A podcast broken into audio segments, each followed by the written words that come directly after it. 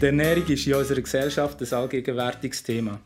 Tage, wo man isst, was auf den Teller kommt und dabei zu wenig hat, sind definitiv vorbei. Durch das Überangebot an Nahrungsmitteln haben gesundheitliche Probleme infolge von Fehlernährung zugenommen. Abhängig von der Lebensphase und vom persönlichen Lifestyle sind daher unterschiedliche Diäten gefragt und angesagt. Dabei spielt die Physiologie von jedem Einzelnen eine zentrale Rolle. Darum sind Diäten nicht allgemeingültig und müssen aufs Individuum abgestimmt werden. Die menschliche Ernährung ist enorm komplex und die Erforschung der Auswirkungen sind aufwendig und zeitintensiv. Oft fehlen auch die wissenschaftlichen Grundlagen, um ein Phänomen abschließend zu beurteilen. Trotzdem hat jeder und jede die eigene Vorstellung, was für ihn oder sie das Beste ist. Darum ist die menschliche Ernährung der ideale Nährboden für die Verbreitung von Halbwahrheiten und Laienwissen. Dazu kommen unseriöse wissenschaftliche Beiträge, die durch die Medien und das Marketing aufgegriffen und für die eigenen Zwecke geschickt ausgenutzt werden. Flut an Informationen macht es für einen Konsument schwierig, Tatsachen von falschen Informationen zu unterscheiden und das für ihn relevante Wissen auszusortieren.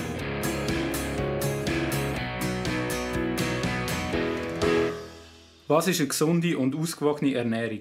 Und wie können wir den Körper mit allen wichtigen Nährstoffen und Spurenelementen versorgen? In diesem Podcast gehen wir diesen Fragen am Beispiel von Gluten auf den Grund. Ich begrüße hier bei mir den Raffaele Guelpa, Lebensmittelwissenschaftler von der HAFL und den Stefan Siegenthaler, Ernährungsberater vom Spitalzentrum Biel. Mein Name ist Mario Arcari. Stefan, um was geht es bei der Diskussion um Gluten? Bei der Diskussion um Gluten geht es eigentlich genau um die Frage, was ist eine gesunde oder ungesunde Ernährung, respektive was ist sind gesunde oder ungesunde Lebensmittel. Gluten ist ein natürlicher Inhaltsstoff von vielen Lebensmitteln, aber es gibt auch viele Lebensmittel ohne Gluten und es gibt viele Missverständnisse um Gluten, äh, viele, viele Unwahrheiten. Viele Leute bringen Gluten in Verbindung mit Krankheiten und es ist sehr trendy, äh, auf Gluten zu verzichten in der Ernährung. Raffaele, kannst du uns genauer erklären, was denn Gluten ist und wo dass man sie findet? Also Gluten ist eigentlich nichts anderes als ein Protein, das man vor allem in Getreide findet. Beispiele dafür wären Dinkel, Weizen, Roggen, Hafer oder Gerste.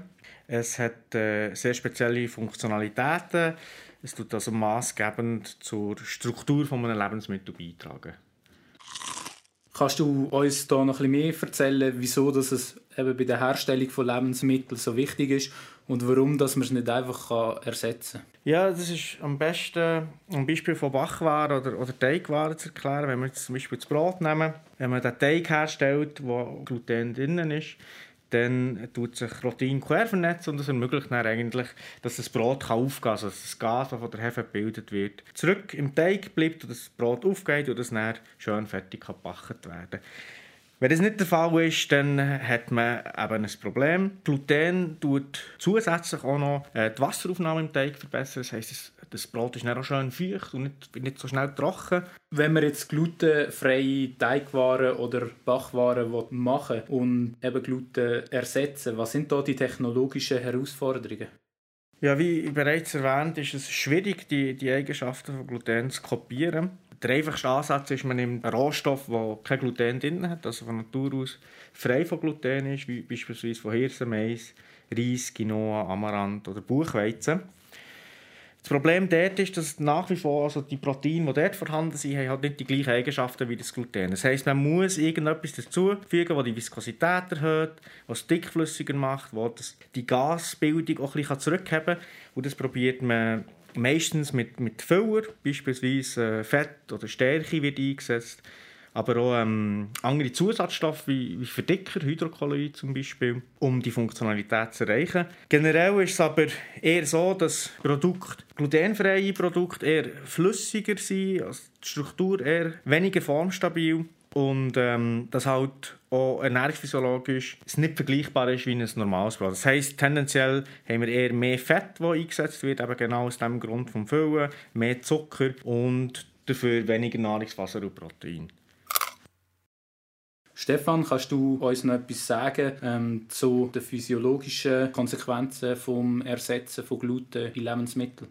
Ob eine Ernährung grundsätzlich gesungen oder ungesungen ist, äh, hängt von, von allen Lebensmitteln ab, die man isst und nicht nur von einzelnen. Aber wenn wir direkt das Brot zum Beispiel miteinander vergleichen, natürlich, eins mit, eins ohne Gluten, ähm, und dann das ohne Gluten den äh, entsprechenden Ersatzstoff drin hat, wie der Raphael vorhin gesagt hat, dann kann es sein, dass es einen höheren Kaloriengehalt hat, zum Beispiel aufgrund von mehr Fett, äh, mehr Zucker, aber auch aufgrund von einem höheren Salzgehalt.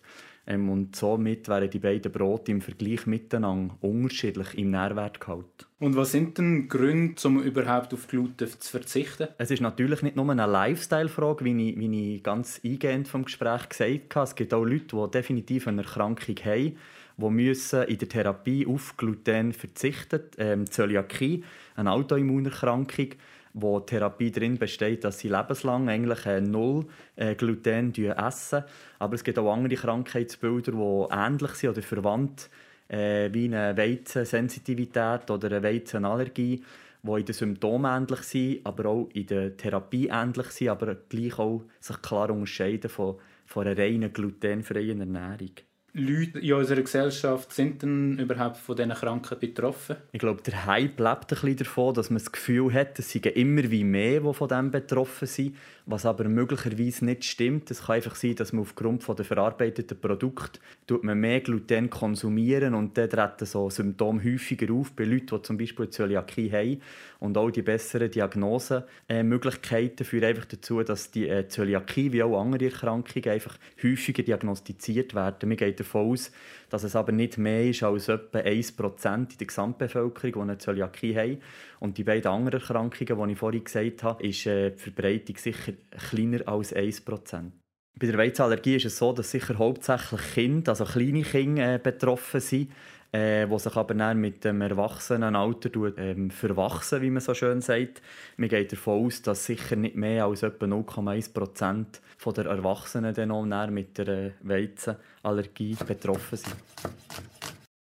Verschiedene Umfragen in Industrieländern haben gezeigt, dass sich zwischen 10 und 20 Prozent der Bevölkerung teilweise bis sogar komplett auf Gluten verzichtet. Wie kann man den Trend erklären? Der Trend lässt sich sicher so erklären, dass viele Leute eben meinen, dass man mit einer glutenfreien Ernährung Krankheiten vermeiden kann. Oder aber, dass eine glutenfreie Ernährung grundsätzlich gesünder ist als eine Ernährung mit Gluten, was aber beides komplett falsch ist. Und schlussendlich ist es äh, der Trend und die Suche nach einem möglichst gesungenen oder ungesungenen Lebensmittel, wo nachher ein glutenfreies Produkt zu einem Markt machen, wo man dann mit dem Halbwissen, mit diesen Mythen spielt und die Leute meinen, sie haben ein gesteigertes Wohlbefinden, äh, sie können besser abnehmen, wenn sie jetzt glutenfreie Produkte essen. Was können denn eine unabgeklärte glutenfreie Ernährung für Probleme mit sich führen? Wenn man eine ganz klare Diagnose hat, zum Beispiel von einer Zöliakie, kann man sich dann auch gezielt glutenfrei ernähren und die Produkte, die man eben vielleicht weglässt aufgrund von der Krankheit, durch andere ersetzen, dass man eben nicht in eine Mangelernährung hineinrutscht. Krankheiten, die in diesem Sinne nicht abgeklärt sind, die Leute die häufig auf Lebensmittel verzichten aus unnötig und äh, können so in eine einseitige Ernährung hineinrutschen. Wenn sie zum Beispiel Getreideprodukte weglassen und sie müssten gar nicht, kann es dazu führen, dass sie gewisse Vitamine, Mineralstoffe nachher weniger aufnehmen oder zum Beispiel weniger Nahrungsfasern konsumieren. Und äh, es ist einfach äh, dort hier sehr, sehr, es kann zu einer einseitigen Ernährung führen. Eigentlich mit der Absicht, sich gesund zu ernähren, und aber resultieren tut häufig das Gegenteil. Wir haben gesehen, dass in der Bevölkerung also nicht so viele Leute betroffen sind. Vielleicht etwa 2% müssen auf Gluten oder auf Weizen verzichten. Ähm, wenn wir jetzt aber in den Supermarkt gehen, dann sehen wir, dass es eigentlich eine breite Produktepalette gibt und sogar ganze Produktlinien. Was sind die Gründe dafür? Also wir haben ja bereits vorhin darüber geredet, dass offensichtlich nebst den Personen, die eine Krankheit diagnostiziert haben, bekommen, halt auch einen Haufen einfach so glutenfreie Produkte konsumieren und die Industrie macht eigentlich nichts anderes als auf die Nachfrage reagieren. Also entsprechend liefert die Industrie Produkte. Ob das jetzt gut ist oder nicht, äh, sei dahingestellt. Auf jeden Fall tut die hohe Nachfrage schlussendlich auch die Forschung antreiben. Das heißt, die Industrie ist daran interessiert, die glutenfreien Produkte noch besser zu machen, noch näher ans Original zu bringen und eben auch vielleicht ernährungsphysiologisch noch ein bisschen zu optimieren, dass sie entsprechend ähnlich sind wie die Originalen. Es ist sicher so, dass Leute, die müssen auf Gluten verzichten zum Beispiel aufgrund von einer Zöliakie, von diesem Trend äh, profitieren, dass es immer äh, zunehmende Produkte gibt, äh, die das nicht drin haben.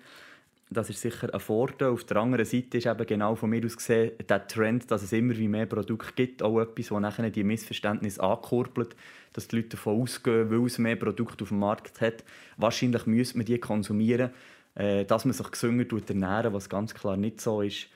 Es ist dort sicher eine Medaille mit äh, zwei Seiten, äh, wo das mit sich bringt, die Produkte.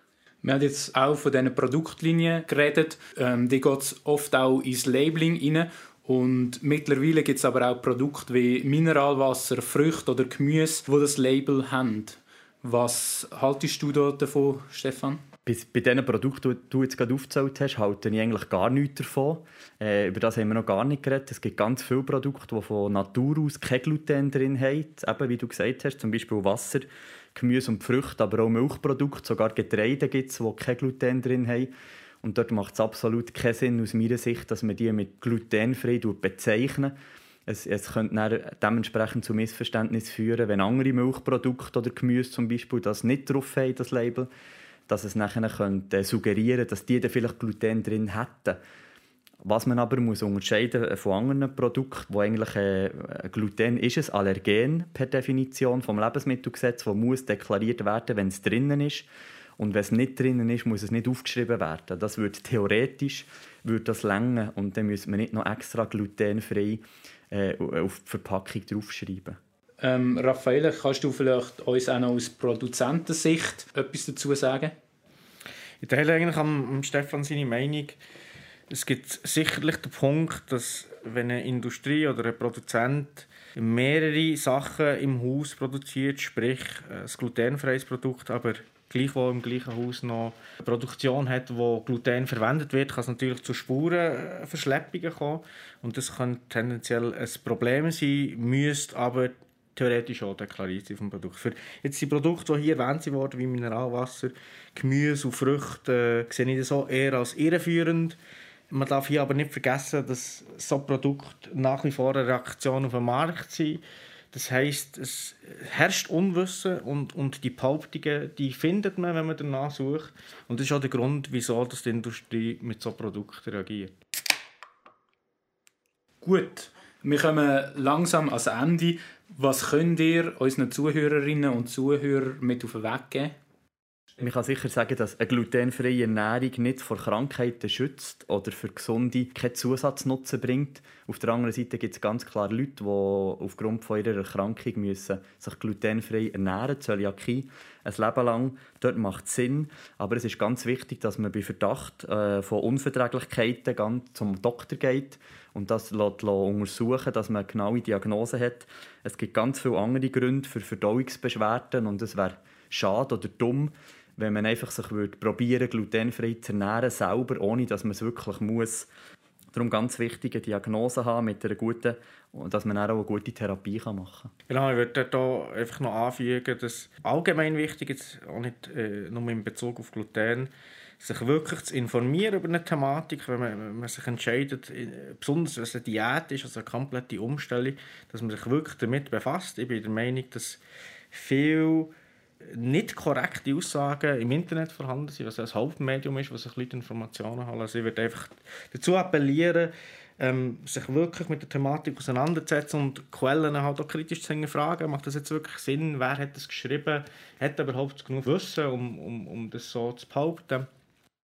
Okay, ich danke euch vielmals für eure Zeit und euch Fachwissen hier zu teilen und wünsche euch einen schönen Tag.